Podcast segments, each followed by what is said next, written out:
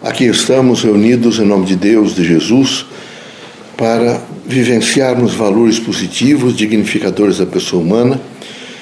Portanto, esse é um momento em que nós devemos fazer todo o esforço da concentração, todo o esforço do bem, da consciência, da luz, da consciência do conhecimento, vivendo intensamente as propostas dignificadoras de evolução do homem. Pedimos a todos que nesse momento mantenham-se em silêncio, vivam no sentido da fé e entendam que aqui é uma casa religiosa.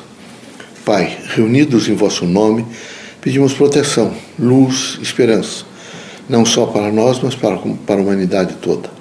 Que possamos todos os dias fazer renovação conceitual de vida e que haja em nós sempre a assimilação dos pressupostos básicos do Evangelho de Cristo que possamos entender e fazer um pouco mais de meditação sobre o amor, sobre a frequência do bem, sobre a fraternidade, sobre a renúncia voluntária, que haja em nós sempre a força positiva da gente encontrar um outro irmão e vivenciar com ele os valores do amor e da fraternidade. Sobre todos os pontos de vista, sejamos sempre perfilados na construção de um mundo melhor portanto, trabalhando, sendo responsável e solidário com a humanidade.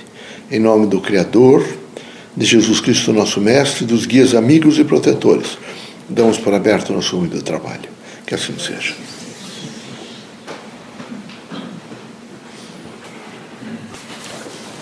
Que a paz e a luz de Jesus baixe até vós.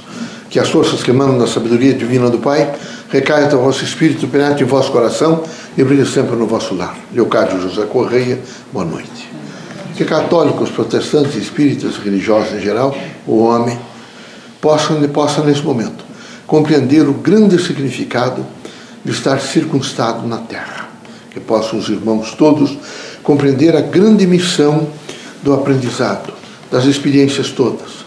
Que os irmãos estejam sempre dispostos a entender o quanto significativo é a outra pessoa.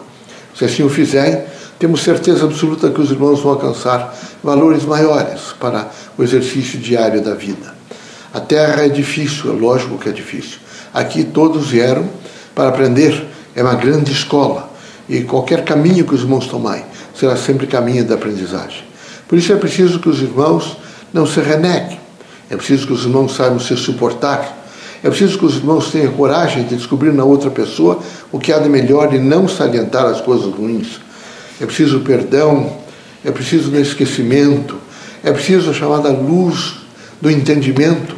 A Terra precisa, nesse momento, mais do que nunca, a luz do entendimento.